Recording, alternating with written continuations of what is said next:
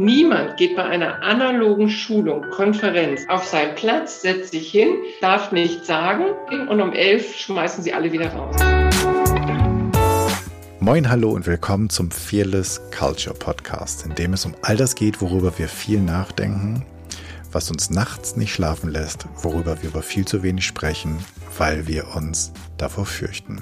Hier nicht, hier sprechen wir über all das, damit wir uns davon befreien können und Lösungen finden. Im Podcast untersuchen wir, wie du eine Kultur erschaffst, in dem es jeder und jedem Spaß macht zu wachsen, Spaß macht sich einzubringen, eine Kultur, in der Kreativität, Neugierde und Innovation erwünscht sind und sogar gefördert werden, damit Ziele und Leistungen erreicht werden. Wir schauen uns an, was funktioniert, untersuchen aber auch genauso furchtlos die Schattenseiten, die nämlich genau die erfolgsrelevanten Prozesse verhindern könnten. Und dann finden wir praxisorientierte Lösungswege. Im Podcast unterhalte ich mich mit Menschen, die sich bereits auf den Weg gemacht haben, die näher hinsehen, die genauer hinhören, die die richtigen Fragen stellen oder vielleicht sogar schon die richtigen Antworten gefunden haben. Heute freue ich mich ganz besonders, dass ich Dagmar Hirche im Podcast als Gästin habe. Sie ist die Gründerin und Vorsitzende des Vereins Wege aus der Einsamkeit und kümmert sich mit ihrem Verein besonders darum, die, den älteren Teil der Gesellschaft online und digital zu kriegen, was gerade in den Zeiten der Pandemie eine große Aufgabe ist, eine sehr, sehr wichtige Aufgabe ist. Und das ist so ein bisschen cool. Ich darf, äh, sie kommt gerade digital sozusagen aus dem Bundeskanzleramt. Was ist das eigentlich für ein Intro? Ähm, ich freue mich, dass sie sich die Zeit nimmt, denn sie ist super viel beschäftigt und eine gefragte Gesprächspartnerin. Liebe Dagmar, vielen Dank, dass du da bist. Stell dich doch unseren ZuhörerInnen noch einmal ganz kurz vor. Ja, hallo. Mein Name ist Dagmar Hirche. Ich bin 64 Jahre alt. Wie du eben schon richtig gesagt hast, normalerweise interviewst du Jüngere. Heute hast du mal eine gestandene Frau mit 64 vor dir sitzen, digital. Digital. Wunderbar. Willkommen. Ähm, ich starte in dem Podcast ja immer gerne mit der Frage eine Fearless Culture, also eine Kultur mit wenig. Fearless ist ja wenig, nicht ohne Furcht. Hast du eine Idee davon? Kennst du das? Ähm, hast du eine Fantasie, wie so etwas wäre? Da habe ich jetzt gerade keine Vorstellung. Gib mir mal ein Beispiel. Das ist jetzt für mich. Naja, was könnte, also wie könnte eine Kultur aussehen, in der wir uns kaum fürchten? Also ich glaube, dass ähm, für mich so eine Kultur mit sehr viel Freiheit verbunden hat, mit der Freiheit so zu sein, wie ich bin, mit allen meinen Ecken und Kanten und Fehlern. Und selbst wenn ich die habe, ist das auch nicht schlimm, wenn jemand mir sagt, man ja, das, da bist du auf dem Holzweg, weil ich dann ja mich nicht unbedingt, weil es halt furchtloser ist, weil ich mich dann nicht beschämt oder irgendwie in die angezählt fühle, sondern einfach nur denke, oi, vielen Dank für den Hinweis habe ich noch gar nicht so betrachtet. Also in der ich eine Kultur, in der ich sozusagen das, was ich nicht habe, nicht als persönlichen Mangel begreife, sondern in der ich es als Bereicherung empfinde, dass jemand mir sagt, guck mal, da ist noch was, das kennst du noch gar nicht. Das wäre für mich jetzt eine furchtlose Kultur. Ähm, nicht unbedingt eine, die wir schon haben oder die wir in vielen Fällen flächendeckend haben, würde aus meiner Sicht dieser Podcast keinen Sinn machen.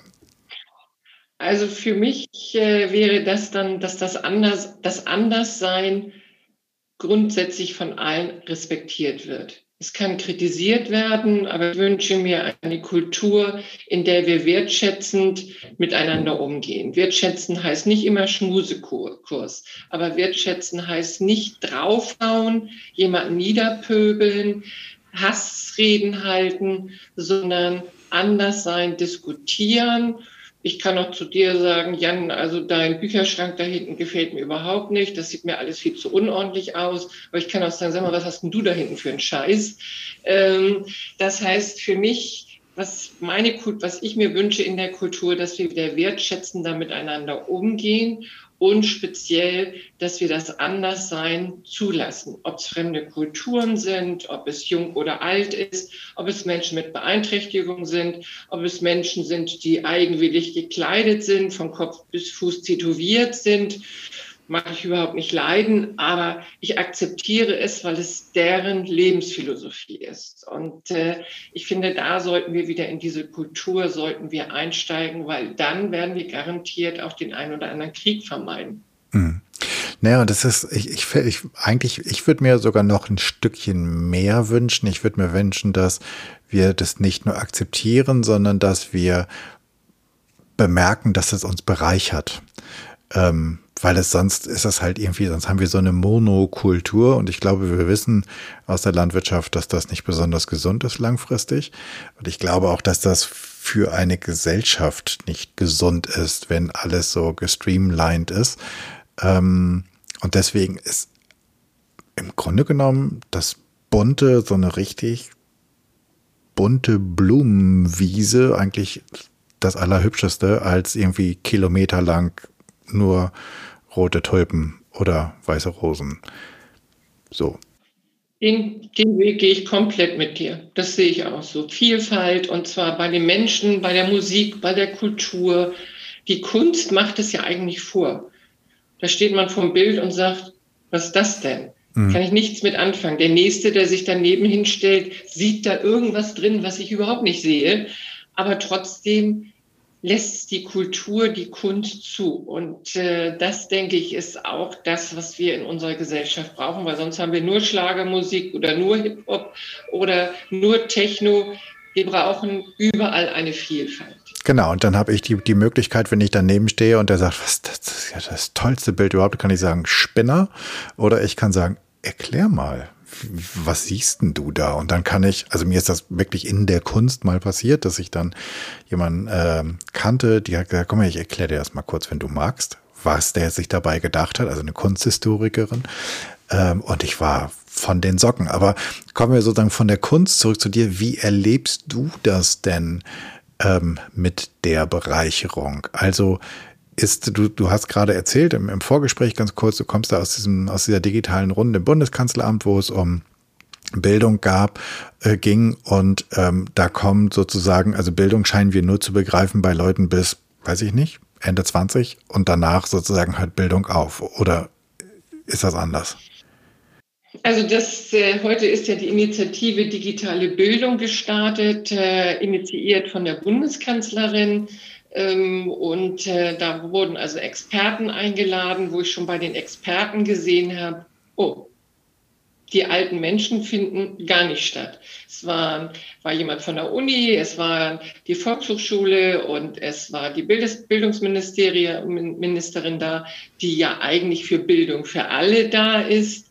Äh, und es ging um Kinder, Studenten und Arbeitnehmer. Und ein Satz mal ja von digitale Bildung von Kindern bis Menschen 60 plus.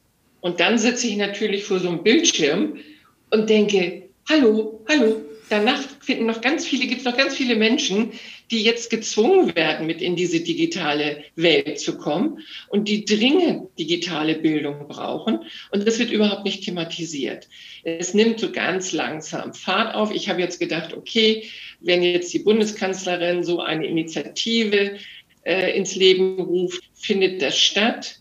Aber das fand in dieser Diskussion in einer Stunde hat niemand das Wort Menschen 70 plus in den Mund genommen.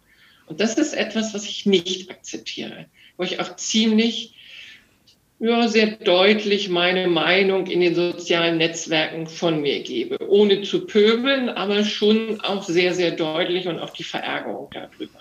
Mhm. Fangen wir doch mal vorne an. Wie bist du zu diesem Thema gekommen? Also bist du so ein äh, Digital Native? Geht jetzt nicht, aber ist, ist, ist Technik, ist, ist Technik oder Digitalität etwas, was dich ehemals im Beruf beschäftigt hat? Oder wie, wie kommst du dahin? Also ich bin ja immer noch Unternehmensberaterin auch, ähm, aber für mich, ich bin ja die Generation, wo es mit der EDV gerade losging. Also wir kennen ja noch diese ganzen Kellerfluten, wo riesige äh, IT-Server standen, äh, die einen irren, eine irre Geräuschkulisse von sich gegeben haben. Äh, wir haben ja gesehen, wie das dann immer kleiner wurde. Und ich habe äh, als erste Führungsaufgabe habe ich mal 200 äh, Datatopistinnen geleitet. Dieses Wort gibt es heute gar nicht mehr. Datatopistinnen, die haben nichts anderes gemacht, als irgendwas abzuschreiben auf der Schreibmaschine. Und dann haben wir EDV eingeführt und ähm, meine Chefs haben mich immer angeguckt und haben immer geguckt, wer kümmert sich denn jetzt mal um die EDV-Einführung? Und dann war ich da und haben gesagt, ach, Frau Heche, das können Sie mal machen. Und ich so, ja, ich habe keine Ahnung davon, aber ich mache mich schlau und ich mache es. Ich habe mich nie davor gedrückt. Also ich bin auch jemand, der drückt eher mal auf den Knopf, um zu gucken, was passiert, bevor ich ein dickes Handbuch lese. Und so bin ich eben in diese Digitalisierung reingekommen. Ich habe es immer gesehen, habe es immer mitgemacht und äh, bin natürlich auf vielen Messen auch gewesen, was es ja vor Corona noch gab. Also man, wir vergessen das ja fast. Ich bin ganz viel auf Messen gewesen, habe gesehen, dass eigentlich jeder Lebensbereich von der Digitalisierung betroffen wird, dass immer mehr Digitalisierung ist. Und wir haben ja unseren Verein vor 13 Jahren gegründet. Da war das Thema für uns Digitalisierung und Alter überhaupt noch kein Thema.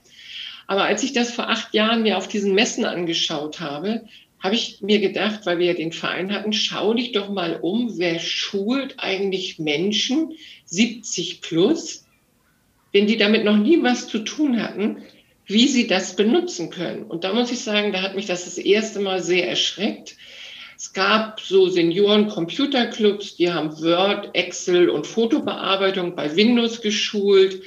Aber wie man so ein Ding, so ein Smartphone, die alten Leute sagen dazu nämlich immer gerne so ein Ding, wie man das bedient, das hat kaum irgendjemand in Deutschland geschult. Und dann haben wir, wir, ich bin ja immer so ein Freund, was ich überhaupt nicht mag, die Menschen, die immer sagen, man müsste mal was tun. Dann kommt immer mein Spruch, können Sie mir mal diesen Mann vorstellen und bitte nennen Sie mir doch mal ein einziges Projekt, was dieser Mann umgesetzt hat. Wir haben dann gesagt, dann tun wir es jetzt als Verein. Und so haben wir unser digitales Projekt. Wir versilbern das Netz. Viele fragen immer, warum versilbert ihr denn das Netz? Jan, du kannst es dir ungefähr vorstellen, weil wir sehen uns ja, wenn du meine Haarfarbe siehst, dann weißt du, warum wir das Netz versilbern. Mhm. Also Silver Surfer im besten Sinne oder im mehrfachen Sinne. Wir benutzen Sinne. nur keine englischen Begriffe. Ah, ihr benutzt keine englischen Begriffe. Weil ihr müsst immer davon ausgehen, dass sehr, sehr viele Menschen 70 plus in der Schule kein Englisch hatten. Und wir haben die Menschen aus den neuen Bundesländern, wenn sie eine Fremdsprache gelernt haben, haben sie Russisch gelernt und nicht Englisch. Und diese ganzen englischen Begriffe ist das, was auch viele Menschen 70 plus von der Nutzung der Geräte abhält, weil sie es gar nicht verstehen. Die wissen gar nicht, wovon wir reden. Hm. Habt ihr das rausgefunden? War das ein Prozess, dass ihr das rausgefunden habt? Das, ich habe ich hab ja dieses Projekt mit sechs 80-Jährigen entwickelt. Ich habe mir sechs 80-Jährige eingeladen, die nie irgendwas mit der digitalen Welt zu tun hatten. Und dann habe ich zu denen gesagt, ich muss jetzt lernen, wie ich ihnen beibringe, wie man diese Smartphones und Tablets bedient. Und da habe ich gelernt, dass ich so ganz locker und jetzt wir uns mal ins WLAN und dann sind die gleich auf mich los und haben gesagt, ja, was ist denn das überhaupt? Und jetzt öffnen wir einen Browser. Ja, was ist denn das überhaupt? Also da habe ich gemerkt, dass die Begriffe, die für uns eine absolut Selbstverständlichkeit ist, für jemanden, der digital überhaupt noch keinen Weg, keinen Schritt in diese Welt getan hat, schon die Herausforderung schlechthin ist. Das heißt, ich habe mir angewöhnt, alles in deutscher Sprache zu erklären. Hm. Okay, spannend. Wie würdest du einen Browser in deutscher Sprache erklären? Puh. Ähm, ein Fenster, in dem ich unterschiedliche oder ein Programm, in dem ich unterschiedliche Fenster zum Internet öffnen kann oder Türen. Ja, das ist schon, da gehst du schon da ein Programm unterschiedlich. Weißt du, was ich mir überlegt habe? Hm? Alle Senioren kennen Autos. Mhm. Ein Browser ist ein Taxi, dem man seinem PC eingibt, wo man auch im Internet hin möchte. Wenn ich auf die, in die ARD möchte, muss ich dem Taxifahrer sagen, fahr zur ARD hier in Hamburg. Wenn ich ins Internet will, muss ich dem Browser gleich Taxi sagen, fahr zur ARD und dann bringt mich dieser Browser, dieses Taxi genau dahin. Dann verstehen die Senioren das. Spannend. Wenn du zum Beispiel erklärst, was ein Betriebssystem ist, es gibt ja äh, Android und iOS. Was glaubst du, wie lange ich gebraucht habe, bis ich äh, verstanden habe, wie ich das erklären muss? Da bin ich jetzt aber gespannt. Ich erkläre, ich erkläre, Win, also iOS ist, man kauft sich ein Auto, da muss man überlegen, was soll dafür ein Motor rein, damit der überhaupt losfährt. Entweder ein Diesel oder ein Benziner. Elektro lassen wir mal außen vor. Und genauso ist das auch mit dem Smartphone. Da kann man sich überlegen, ob man ein Diesel, Android oder ein Apple ähm, ähm, Benziner haben will. Was ich aber vergessen habe zu sagen bei den ersten Schulungen, gehen Sie jetzt nicht zum Mediamarkt und sagen, ich möchte gerne ein Benziner-Smartphone kaufen. Genau das ist passiert. Mich hat hier ein, ein Leiter eines Mediamarktes angerufen, hat gesagt, Frau Heche, so gelacht haben wir hier noch nie. Es sind drei alte Damen reingekommen und haben gesagt, sie möchten ein Benzinsmartphone kaufen. Das hätte die Trainerin gesagt. Ich wusste, welche drei Frauen das waren und habe gedacht, oh Gott, habt ihnen das denn erklärt? Heute sage ich immer, und wenn Sie jetzt einkaufen gehen, müssen Sie wissen, was Benzin ist Android und Diesel ist iOS. Sie dürfen diese Worte nicht benutzen. Aber auch eine App kann man erklären, ist wie ein Blinker im Fahrzeug. Hat man keinen Blinker, kann man nicht blinken. Hat man keine Telefon-App auf dem Smartphone, kann man nicht telefonieren. Das heißt, wir haben gelernt, mit ganz einfachen Worten aus der analogen Welt in die digitale Welt zu wechseln. Okay, das nennt man wahrscheinlich nutzerorientierte Kommunikation. Ja, super, super spannend. Und ähm, ihr schult jetzt mit dem Verein ältere Menschen darin, ein Handy zu benutzen. Ich vermute auch Computer zu benutzen, aber die meisten werden wahrscheinlich. Wir machen, wir machen ausschließlich Smartphone- und Tablet-Schulung. Okay, weil das auch das ist, was Sie am allermeisten haben. Ja. Und welche Anwendungen ähm, sind da die meist genutzten? Also was, was, was ähm, konkret an Apps oder an Blinkern ähm, äh, schult ihr oder nutzt ihr? Also du musst zuerst überhaupt mal, was oft der Fehler ist, es werden gar nicht die Knöpfe an den Smartphones erklärt. Die musst du mir erstmal erklären. Dann musst du überhaupt auf die App-Einstellung gehen. Weil ganz viele, bei ganz vielen ist das Problem, da ist das Smartphone auf drei. Wenn du ein Smartphone kaufst, ist die Grundeinstellung so, dass es nach 30 Sekunden in den Ruhemodus geht. Für einen Senior, der keine Ahnung hat, geht das Gerät aus. Mein Gerät geht immer aus. Wenige Sekunden und dann ist es aus. Das heißt, wir machen als allererstes erstmal diese Einstellung auf fünf Minuten ändern, die große Schrift, Helligkeit einstellen. Dann muss man überhaupt erstmal schulen, was bedeutet WLAN. Und das große Thema ist ja, wir sprechen jetzt von WLAN, aber die Gesellschaft in Deutschland, die nennt das ja jetzt schon Wi-Fi, weil das der internationale Begriff ist. Der Senior glaubt aber, WLAN ist der internationale Begriff. Also das heißt, wir müssen auch immer mitgucken.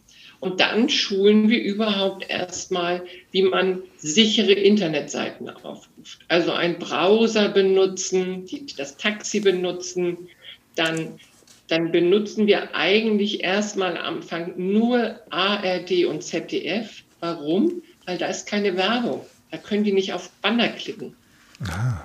Weil Anfänger ja sehr leicht auch mal auf solche Werbebanner klicken, weil sie gar nicht wissen, wie das funktioniert. Und die sollen am Anfang ausschließlich sich sicher fühlen und das tun sie bei der ARD und Z, beim ZDF. Das machen wir und dann gehen wir weiter und dann ist zum Beispiel immer die öffentlichen Verkehrsmittel-Apps sind von großem Interesse. Google Map ist immer eine sehr beliebte, beliebte App, aber auch die Toilettenfinder-App oder die Wheel Map-App. äh, die für Rollschuhfahrer ja ist, äh, mhm. um zu gucken, was ist barrierefrei. Ähm, die Übersetzungs-App, da haben wir schon ganz viel Spaß mit gehabt. Dann kann das alles werden. Die werden dann auch neugierig, wenn sie erstmal so die ersten drei, vier Schritte gemacht haben und Erfolgserlebnisse hatten. Für mich waren so zum Beispiel, ich habe ja jetzt an die 8000 Senioren geschult. Wahnsinn. Äh, in sieben Jahren. Ich kenne jedes Smartphone. Also mir ist kein einziges Smartphone mehr fremd. Dann kommen nach vier Jahren, kommen drei alte Damen in meine Runde und sagen zu mir, sagen Sie mal, Frau Hirche, wann lernen wir eigentlich, was diese vier Punkte mit den, äh, dieses, dieses Viereck mit den schwarzen Punkten ist? Dann sitzt man da und denkt, was meint die denn? Ja, das haben Sie doch auch. Hier, QR-Code. Da komme ich, sage ich zu denen, wie kommen Sie denn da drauf? Wir gucken immer Kochsendungen und dann werden immer diese komischen Vierecke unten eingeblendet und dann sagen die immer, da ist das Rezept drin. Dann gucken wir und sagen, das kann doch kein Mensch lesen. So, also zeigen wir Ihnen dann, wie ein QR-Code funktioniert. Dann sagen wir denen aber auch, gucken Sie mal in den Museen. Fast unter jedem Bild ist ein QR-Code, wo Sie sich in Ruhe durchlesen können, was dieses Kunstwerk aussagt. Das heißt, wir versuchen wirklich, das zu schulen, was die Senioren wollen. Und WhatsApp ist natürlich Kamera, die, die Sachen, die alle benutzen. Aber wir bringen manchmal auch Jugendliche mit alten Leuten zusammen. Und dann sagen wir, fragen wir die Jugendlichen, was habt ihr auf eurem Smartphone? Und dann fragen wir die alten Leute. Und das größte Gelächter ist immer, wenn die alten Leute sagen, sie haben die Toilettenfinder-App. Dann, dann fragen immer die Schüler, was ist das denn? Die Schüler erzählen das dann was von Netflix was dann wieder die Senioren nicht wissen. Dann haben die aber sofort ein Gesprächsthema und dann können die, die Jugendlichen den Senioren erklären, was Netflix ist und die Senioren erklären den Schülern, was Toilettenfinder-App ist und dann hören wir ganz oft auch von, von Schülern, das muss ich unbedingt meinem Opa sagen. Der fragt mich immer, wo die nächste Toilette ist. Und ich sage immer, Opa, woher soll ich das denn wissen? Und ihr habt ja auch ganz viel, gerade im letzten Jahr, Zoom-Schulungen gemacht, wenn ich das ähm, richtig habe. Und habt über diese, also ich finde, da ist ja sozusagen Wege aus der Einsamkeit nochmal äh, sozusagen eine ganz besondere Bedeutung. Magst du, ist das ein extra Projekt gewesen? Wie, wie seid ihr da hingekommen? Also ist das eine Anfrage gewesen oder eine Idee von euch, die Leute zu vernetzen, wenn sie dann sozusagen in der Isolation, in der im sozialen Distancing irgendwie sitzen? Wie, wie ist das Projekt gelaufen? Naja, wir mussten ja im März 2020 alle analogen Veranstaltungen einstellen. Mhm. Corona-bedingt. Mhm. Alles musste auf Null gefahren werden. Und dann habe ich zwei Tage, haben wir uns zurückgezogen und haben gesagt, was machen wir denn jetzt? Jetzt, wo wir das erste Mal in unserem Leben einen Lockdown haben, wird die Digitalisierung noch viel, viel wichtiger sein. Wenn wir jetzt aber unsere Schulung einstellen, wie sollen dann Menschen 65 plus mit überhaupt mitmachen? Das geht ja gar nicht. Das, das funktioniert gar nicht. Und dann habe ich mir mal angeguckt, was machen andere. Andere haben dann gesagt, ja, wir machen alles dicht. Alle Seniorenbüros haben zugemacht, jeder hat zugemacht. Und da habe ich gesagt, das kann nicht die Alternative sein. Das geht nicht. Und dann tauchte dieses Zauberwort Zoom überall auf. Also ich bin ja in vielen Netzwerken und plötzlich hieß es überall, wir zoomen. Und dann habe ich mir mal die verschiedenen Plattformen angeguckt, habe dann für mich entschieden, dass Zoom sehr wahrscheinlich das Einfachste ist, was die Senioren lernen können habe dann Erklärvideos gedreht und habe dann 2000 Senioren angeschrieben. Wir schicken immer Newsletter raus und habe gesagt, passen Sie auf, wir verlagern jetzt alles auf Zoom. Gucken Sie sich die Erklärvideos an und am 25.03. geht's los und dann habe ich eine Telefonnummer hinterlegt, wo man anrufen kann, wenn man das nicht schafft. Das war mein größter Fehler, weil das habe ich komplett unterschätzt, was da passierte. Das kann ich mir lebhaft Jeden, vorstellen. Jedenfalls am 25.03. waren schon 30 Leute um neun drin, als ich um Viertel nach neun reinkam, weil um zehn sollte es erst losgehen. Oh. Totales Chaos. Kein Ton, kein Bildschirm, alle haben sie durcheinander geredet, meine Telefone klingelten überall, also alles. Das war sowas Chaotisches, das habe ich mein Lebtag noch nicht erlebt. Aber wir haben uns 14 Tage Zeit genommen, das mit den Senioren zu machen. Und was wir gemacht haben, wir haben unseren Zoom-Raum 24 Stunden aufgelassen, damit sich Senioren dort treffen und damit sie nachmittags oder immer üben können, wie sie da reinkommen. Weil es gibt auch Senioren, die das nicht gerne machen, wenn einer, einer zuguckt. Es gibt Senioren, die müssen das immer wiederholen. Und das haben wir ihnen gelassen. Und mein Zoom-Raum ist seit dem 25.03. noch nicht einmal wirklich geschlossen worden. Der ist immer auf. Und dann haben wir angefangen, Schulung zu machen. Wir haben Lesungen gemacht. Wir haben Menschen gefragt, was sie sich vorstellen können, bei uns anzubieten. Wir haben, wir machen jetzt Sitztanz, Sitz-Yoga. Wir haben alle sechs Wochen einen Diskjockey. Wir haben Schauspieler, die bei uns Lesungen machen. Als die Corona-Warn-App rauskam, haben wir bei SAP angerufen, ob uns jemand von SAP die Warn-App erklärt. Wir haben auf LinkedIn Ehrenamtler gesucht. So sind wir zum Beispiel auch auf Dirk gekommen, mhm. der sich dann bei uns gemeldet hat. Und wir sind, wir sind gestartet mit 30 Leuten. Wir haben jetzt mittwochs und freitags, wenn wir unsere Schulung machen, 60 Teilnehmer. Wahnsinn. Wir haben heute Sitztanz gemacht mit 31 Teilnehmern. Unser Zoom-Raum wird von Senioren mittlerweile mit eigenen Projekten bespielt. Die machen also jetzt eigene Ukulele lernen und Schreibwerkstatt. Da bin ich gar nicht mehr dabei. Das machen die alles unter sich aus. Das heißt, die haben gelernt, und das hat niemand ihnen zugetraut, die haben gelernt, diesen Zoom-Raum wie ein Stammtisch in einer Kneipe zu benutzen. Das ist deren Raum geworden. Okay, also äh, einmal noch als kleiner Disclaimer. Also Dirk ist Dirk Eichenlaub, den ihr auch schon hier im Podcast hören konntest, der die Verbindung zwischen Dagmar und mir hergestellt hat. Dirk, seist herzlich gegrüßt. Vielen Dank dafür nochmal. Jetzt habe ich eine praktische Nachricht. Danke für dein Ehrenamt. und jetzt habe ich sozusagen zwei praktische Fragen. Das heißt, wie bist du auf die Idee gekommen? Weil ich habe gerade gedacht, logisch, diesen Raum nie zu schließen. Ja, also weil ich habe das Thema, ich habe ähm, im letzten Jahr mit ein paar Unternehmen zusammengearbeitet, wo wir versucht haben herauszufinden, wie geht eigentlich Homeoffice, obwohl wir dachten, dass Homeoffice nie geht. Ähm, und wie stellen wir das sicher und hin und her. Also wir haben nachher Mitarbeiter selber arbeiten lassen, wie sie sich das am besten vorstellen. Deswegen habe ich gerade gedacht, ja, man kann den einfach auflassen. Ähm, ist mir im vergangenen Jahr nicht eingefallen. Ähm, das ist das eine. Also wie bist du überhaupt auf die großartige Idee gekommen, einfach zu sagen, wieso, wir machen einfach nicht zu, der läuft einfach, wer immer kommt, kommt. Also wie eine Cafeteria oder eine Tankstelle, die einfach immer aufhat und wer da ist, trifft sich. Wahnsinn. Ähm, so einfach können gigantisch gute Lösungen sein. Und das zweite ist, wie sprechen die sich ab, dass nicht gleichzeitig jemand Flöte und der andere Ukulele lernt? Also haben die sich einen Stundenplan für den Raum gebastelt? Wie geht das? Also erstens mal war das wirklich, am Anfang hatte ich nicht mal ein Passwort. Das muss man dazu sagen.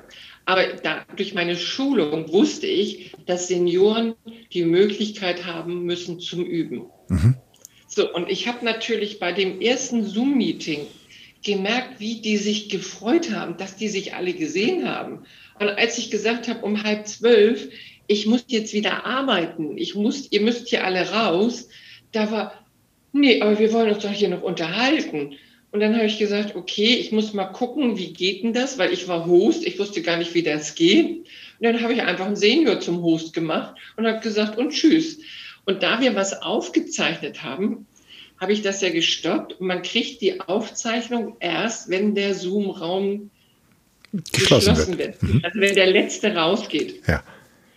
Um halb zwölf war das war unser offizieller Part beendet. Um vier Uhr nachmittags habe ich diese Nachricht bekommen, Ihre Aufzeichnung ist fertig. Das heißt, die waren von 10 bis nachmittags um 4 im Raum.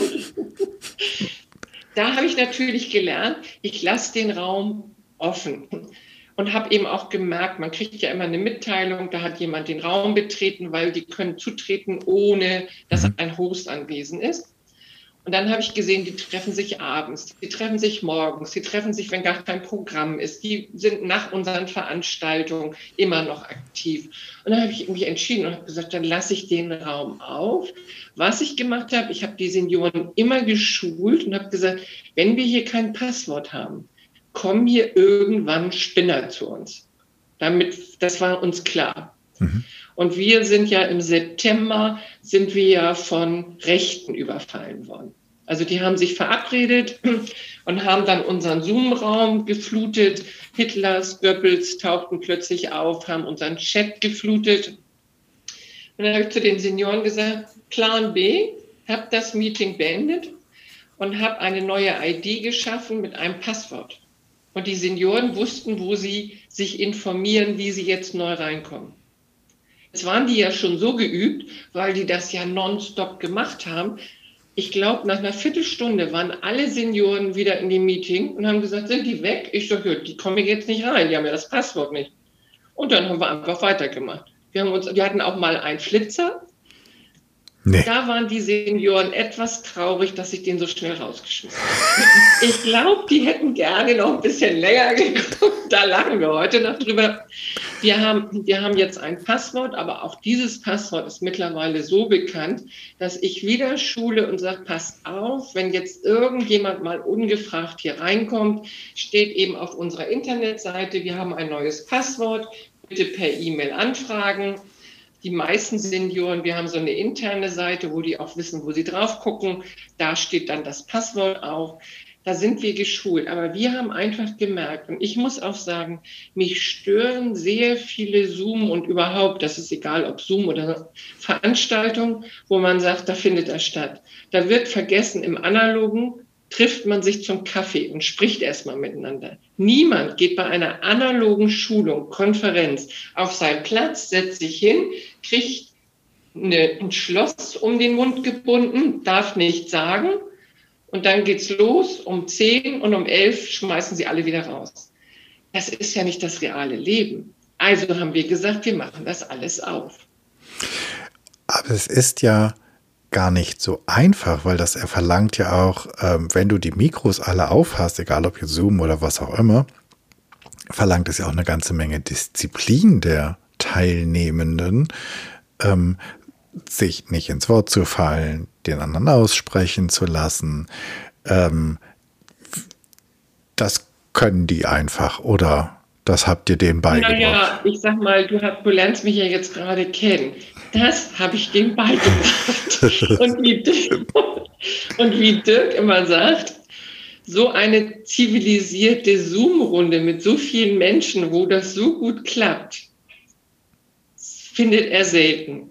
Die Senioren haben sich angewöhnt, die halten den Finger in die Kamera. Wenn ich jemanden übersehe, sagt einer, du, die Karin hat sich auch noch gemeldet oder die schreiben in den Chat, ich will auch noch was dazu sagen. Das muss ich sagen, klappt exzellent. Wir waren am Freitag, hatten wir eine Veranstaltung mit einem Hörakustiker, da waren wir 60 Leute, der hat mich hinterher angerufen und hat gesagt, wow, weil die Senioren, man kann einfach mal Regeln aufstellen und dann klappt das auch. Ja, vielleicht braucht man da eine gewisse Reife und ein gewisses Alter, dass das funktioniert. Who knows? Sag mal, und diese, und die, und die, die rechten Klapskallis, einfach nur, weil sie Spaß dran hatten oder was wollten ja. die? Ja, ich habe, das ist ja wie diese Porno-Leute, die Spaß dran haben, irgendwelche Runden zu überfallen, die verabreden sich und crashen dann, so heißt das, habe ich gelernt, mhm. die crashen dann solche Zoom-Meetings und da muss man einfach darauf vorbereitet sein. Ich mache den Leuten zum Vorwurf, dass sie nicht vorbereitet sind. Bei mir ist zum Beispiel, bei mir haben ganz viele Senioren, ich habe eben Zusatzlizenzen für Zoom erworben und habe einige Senioren zu Moderatoren gemacht. Das heißt, wenn die eigene Veranstaltung sind, dann sind die Moderator und damit auch Host und haben dann auch die, die Macht, mal jemanden zu entfernen oder auch mal ein Mikrofon leise zu stellen, weil eben eine alte Dame das nicht kann. Denn bei uns sind die Teilnehmer zwischen 65 und 91 Jahre alt. Wahnsinn. Unsere älteste Teilnehmerin ist 91 Jahre alt. Coole Geschichte. Sag mal, damit habt ihr ja mit diesen Zoom-Calls zu Corona wahrscheinlich auch vielen Senioren ähm, wieder ein Fenster oder eine Tür in Richtung Familie geöffnet. Auf alle Fälle. Und dass sie eben wieder Menschen sehen. Das war für die wichtig. Die haben gesagt, wenn sie das nicht gehabt hätten, wären sie in dem ersten Lockdown irre geworden. Weil sie waren die, die zu Hause bleiben sollten. Und wir haben eben sehr viele alte Damen, die alleine sind. 90 Prozent sind bei uns Damen. Mittlerweile kommen immer mehr Männer. Wir sagen immer schon, wow, was, wenn wir vier Männer haben, sagen wir, oh, hier ist heute Männerauflauf. Aber auch bei den analogen Schulungen ist das so, dass mehr Frauen, also über 90 Prozent Frauen sind. Hast du eine Idee, warum das so ist? Ja, habe ich. Erstmal, das wird jetzt ziemlich schwer für dich, Jan. Wir leben länger als ihr. Mhm. Habe ich schon mal gehört. Das ist einfach so. Mhm. Das ist einfach so. Dann haben diese, diese Damen meistens sehr traditionelle Ehen geführt, wo der Mann die Technik gemacht hat und, die, und immer gesagt hat, das brauchst du nicht, Margit, das, das mache ich. Dann stirbt der Mann und dann steht die Frau alleine da. Und Frauen sind da auch im Alter offener, Neues zu lernen. Da sind Männer im Alter eher, dass sie sagen, das brauche ich nicht. Das brauche ich nicht, das will ich nicht. Dann sind Frauen kommunikativer, schon immer. Mhm. Und wenn sie eine Möglichkeit haben, was gemeinsam zu machen, dann machen sie es gemeinsam. So, und darum sind die eben, kommen die, machen das, sehen so eine Schulung bei uns auch nicht so als Schulung an, sondern mehr so, ach, da treffe ich mal ein paar Leute und dann haben wir gleiches Thema. Na, und so nebenbei lerne ich ja auch nochmal mit dem Smartphone umzugehen. Super. Sag mal, was hat, ähm, also du bist ja bei LinkedIn irgendwie super aktiv und Top of the Voices, glaube ich, letztes Jahr gewesen. Und ähm, was hat das Ganze denn für eine oder bekommt das Ganze eine gesellschaftliche Relevanz? Ich meine, jetzt heute Vormittag sozusagen ähm, die Runde zeigt, nee, aber es gibt ja viele andere Beispiele wahrscheinlich, wo man sagen kann, doch. Ähm, ist, hast du das Gefühl, dass da mehr in Bewegung ist, dass auch Gesellschaft wieder mehr zusammenkommt? Das glaube ich schon, dass die Pandemie schon den einen oder anderen näher zusammenbringt, aber die Sichtbarkeit, dass zum Beispiel Altenheime überhaupt kein keine WLAN-Ausstattung haben, ist vielen gar nicht bewusst dass digitale Bildung bei Menschen 65 plus endet, ist vielen gar nicht bewusst. Und ich benutze die sozialen Netzwerke, um eine Sichtbarkeit hinzubekommen, um auch Firmen aufzurütteln und zu sagen, hey, sag mal, wieso muss ich digitale Bildung schulen, wenn du digitale Produkte anbietest, die der andere nicht nutzen kann, bei mir anruft und sagt, kannst mal schulen, wie das geht. Das muss eigentlich die Firma machen. Also das heißt, dieses Thema digitale Bildung, digitale Angebote, ich stehe für die Menschen 65 plus. Ich weiß aber, dass es auch Menschen mit geistiger Beeinträchtigung gibt, die sagt, wer schult uns denn digital? Mhm. Dass das ähm, ganz viele andere Zielgruppen gibt. Da fehlt die digitale Bildung, da macht sich aber keiner den Kopf drum. Ich kann nur nicht ganz, ganz Deutschland digital bilden. Ich habe mich jetzt auf die Menschen 75, äh, 65 plus äh, fokussiert also spezialisiert. Mhm. Fokussiert ist ja schon wieder Englisch, also spezialisiert. Und daher ähm, ist das etwas, warum ich, ich bin auch im Clubhaus, also ich benutze jedes digitale Tool, um dieses Thema sichtbar zu machen, weil es sonst nicht sichtbar ist. Ja, und weil die, weil die gesellschaftliche Teilhabe dann ja irgendwann auch für einen momentan riesigen Teil der Gesellschaft einfach auch nicht mehr funktioniert. Genau, genau. Und wenn dann eben äh, gesagt wird, äh, ich sage mal, ihr habt das ja alle mitbekommen, diese Impfproblematik. Menschen 80 plus, die ersten, die geimpft werden sollen. Da sagt man, bitte meldet euch per Internet an.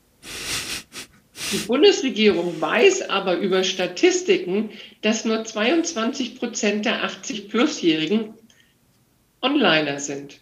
Wo ich sage, sind die nicht ganz dicht? Was ist denn das für eine Überlegung, zu sagen, wir bieten hier eine, eine Plattform an und wenn die telefonisch nicht durchkommen, dann sollen die sich doch online anmelden. Dass da die ganzen alten Leute bei mir anrufen und ich hier plötzlich zur Impfterminberaterin werde und kein, kein Euro dafür bekomme, da sitze ich hier und habe eine Stinkwut darauf, weil ich einfach sage, wie kann man sowas machen? Wie kann eine Bundesregierung eine Corona-Warn-App für Millionen von Euro entwickeln lassen, die nicht für ältere Geräte nutzbar ist? Auch das etwas, was überhaupt nicht geht in meinen Augen.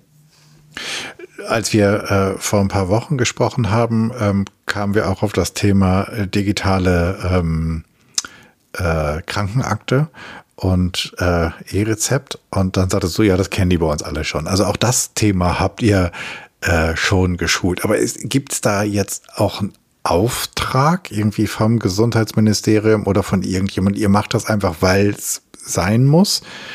Ähm, das ist doch, also das, was, was mir jetzt so ein bisschen schwerfällt, ist, dahinter steckt doch auch eine Gruppe von Menschen, die, also nicht nur, dass sie groß ist, sondern die auch ein, eine gewisse Kaufkraft hat. Ich habe jetzt gerade, ich zögere so ein bisschen, weil ich denke, so verstehe ich gar nicht, seit wann lässt ähm, äh, die, die, die Wirtschaft eine Zielgruppe links liegen, die sie, mit, mit, mit der sie Kohle machen könnten. Wo kommt da das? Also ich kann das auch nicht verstehen, aber ich bin eben jemand, ich gucke, ich habe mit einer, mit einer Bank eine Kooperation geschlossen, dass wir Menschen 65 plus Online-Banking schulen. Äh, ich bin eine Kooperation mit der BKK VBU eingegangen. Das ist eine Krankenkasse.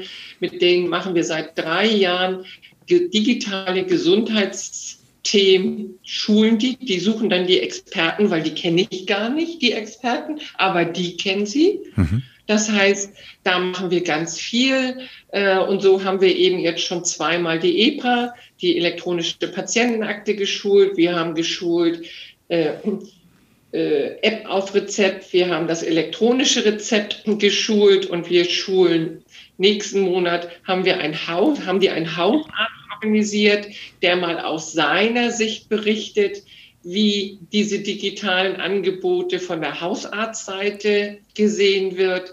Wir haben am Freitag, habe ich mir eine Hörakustikerin und ein Fachmann für, für Fernseh, also für, für Lautsprecher, Akustiktechnik besorgt. Mhm. Und die haben einen Vortrag über Hörgeräte, wie man die Hörgeräte mit modernen Geräten verbindet, über Bluetooth oder über ein digitales Hörgerät da ist das Interesse ist riesig, wenn man das macht.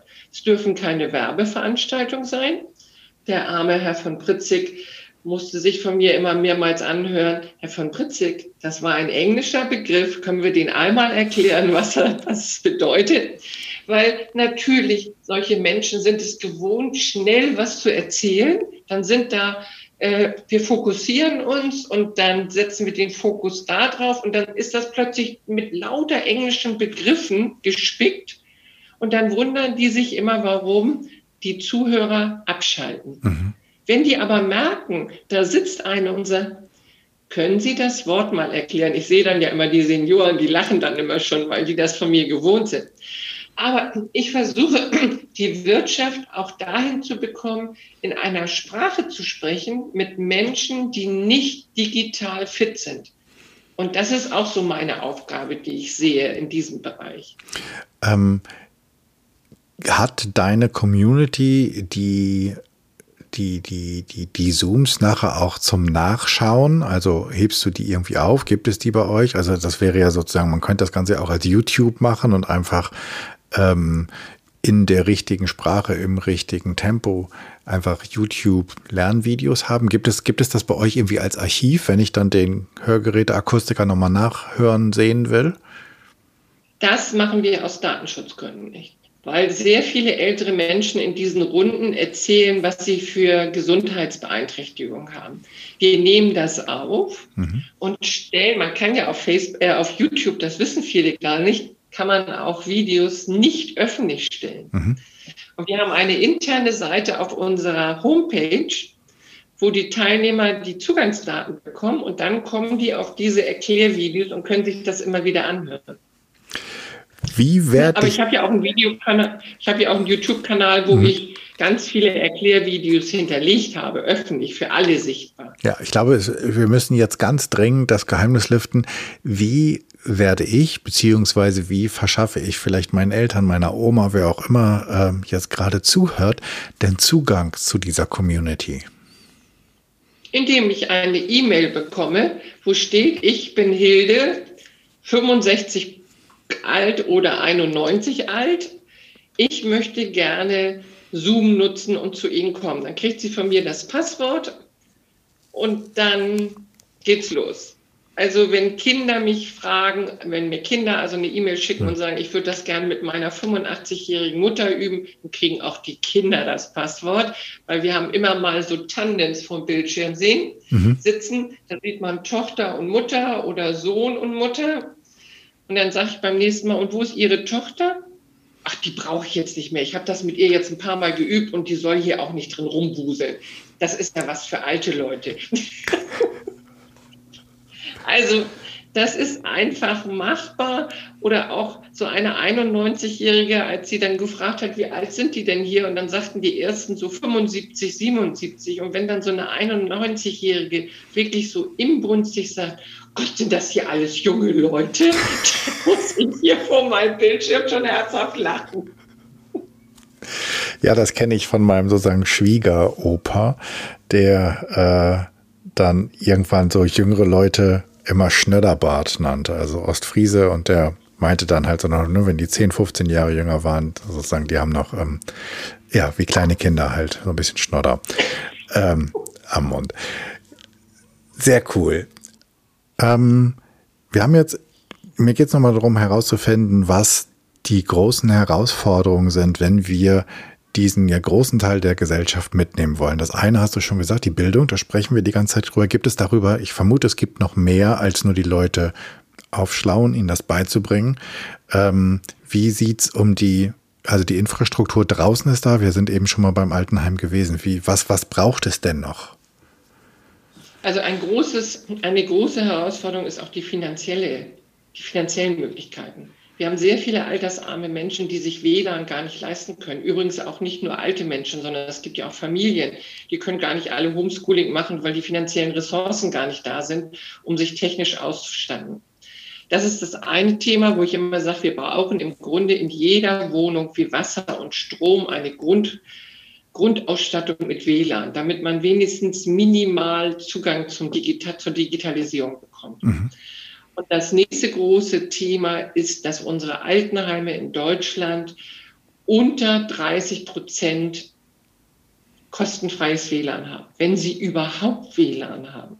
Das heißt, wir schließen Menschen in den Altenheimen komplett von der Digitalisierung aus. Und wenn ich mir jetzt vorstelle, mein Vater ist 91, der müsste in ein Altenheim und da würde es kein WLAN geben, das wäre für den unfassbar und überhaupt nicht akzeptabel. Weil mein Vater mit 91 ist digital, meine Mutter mit 85, bei der Tochter geht es ja auch nicht anders. Die sind digital. Aber wenn die in ein Altenheim kommen, wir haben uns mal informiert, in der Gegend, wo sie wohnen, gibt es kein einziges Altenheim, wo die Zimmer mit WLAN ausgestattet sind. Und ich Wahnsinn. finde, das ist ein Skandal in Deutschland. Das geht so nicht. Also das liegt mir so am Herzen, dass das etwas ist, was nicht akzeptabel ist. Während der Pandemie waren die im Grunde in der Isolation und waren nicht mal in der Lage, eine Videotelefonie durchführen zu können auch wenn man denen ein Tablet gegeben hat, weil es dort gar kein WLAN gab. Das ist nicht möglich gewesen. Und das ist in der heutigen Zeit überhaupt nicht akzeptierbar. Und da müssten eigentlich alle Enkel, alle Kinder, alle Angehörigen, eigentlich alle auf die Barrikaden gehen und sagen, das ist nicht mehr hinnehmbar. Naja, vor allen Dingen, weil es ja. Einmal ein Appell am Ende. Ja, das ist super. Vor allen Dingen, weil es ja nicht so ist, äh, dass WLAN und Daten noch mördermäßig viel Geld kosten würden und man zahlt für diese Einrichtung ja durchaus ähm, den ein oder anderen Euro. Deswegen kann ich diesen Appell gut verstehen und würde ihn auch sofort unterstützen.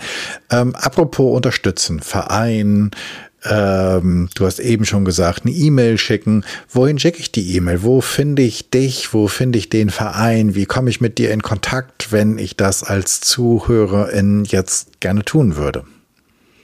Also unsere E-Mail-Adresse ist info at wege aus der Einsamkeit.de, alles zusammengeschrieben. Unsere Internetseite lautet wege aus der Einsamkeit.de, auch alles zusammengeschrieben. Äh, man findet uns auf Instagram und auf Twitter unter Altersfreuden. Man findet uns bei Facebook unter Wege aus der Einsamkeit und bei LinkedIn findet man mich unter Dagmar Hirche. Kommt alles in die Show Notes. Vielen Dank schon mal dafür. Und jetzt können wir eigentlich mit den Abschlussfragen beginnen. Wenn ich dich einlade, vor 100 Menschen zu sprechen, ähm, worüber möchtest du sprechen und wen soll ich denn einladen? Lade 100 Unternehmer ein, die digitale Angebote auf dem Markt haben. Nein, lade 50, lade 50 Unternehmer ein, die digitale Produkte anbieten und lade 50 Menschen 70 plus an, ein und ich werde versuchen, auf der Bühne zum Thema Digitalisierung und Alter diese 50-50 in Tandems zusammenzubringen. Wahnsinnig schöne Idee. Hast du für uns einen Tipp, was wir lesen, hören, sehen sollten? Egal ob ein Buch, ob ein Film, ob ein Podcast, irgendwas, was entweder dich inspiriert oder was gut zum Thema passt. Also zum Thema, wir haben ja ein eigenes Buch rausgebracht, Wir versilbern das Netz, das Mutmachbuch. Mhm. Ähm, aber das Buch, was ich, was mich am meisten ähm, beeindruckt hat, war das Buch von Michelle Obama. Das lohnt sich zu lesen. Kommt in beides in die Show Notes. Vielen Dank. Ähm, und was sollen wir in den nächsten Tagen denn einmal Neues oder anders machen? sozusagen, hast du eine. Wenn ihr, über, Digi genau. wenn ihr über Digitalisierung nachdenkt, denkt immer darüber nach, wie ihr auch Menschen 65 äh, plus mit in die Welt nehmen könnt, wie man das vielleicht so erklären kann, dass jemand, der nicht digital fit ist, es auch versteht. Das wäre eine, ein guter Anfang auf jeden Fall, wenn da, weil du hast ja auch ganz zu Anfang gesagt, es geht ja nicht nur um alte Menschen, sondern es geht ja auch äh, eventuell um Menschen, die körperlich oder geistig beeinträchtigt sind, die was nicht so schnell sind oder die nicht ganz so fingerfertig sind.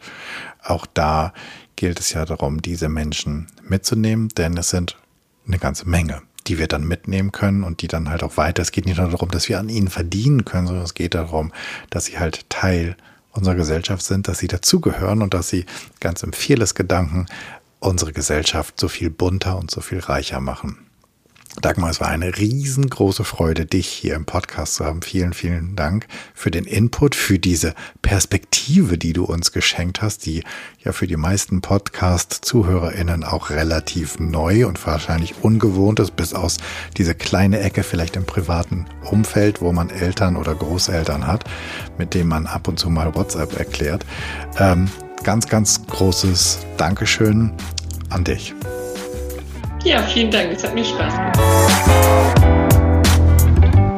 Das war's. Ich danke dir fürs Zuhören. Ich hoffe, es hat dir gefallen. Es hat dich neugierig gemacht, einmal über den Tellerrand in einer ganz neuen Dimension zu denken, in die Dimension des Alters, die Dagmar uns eben so schön beschrieben hat.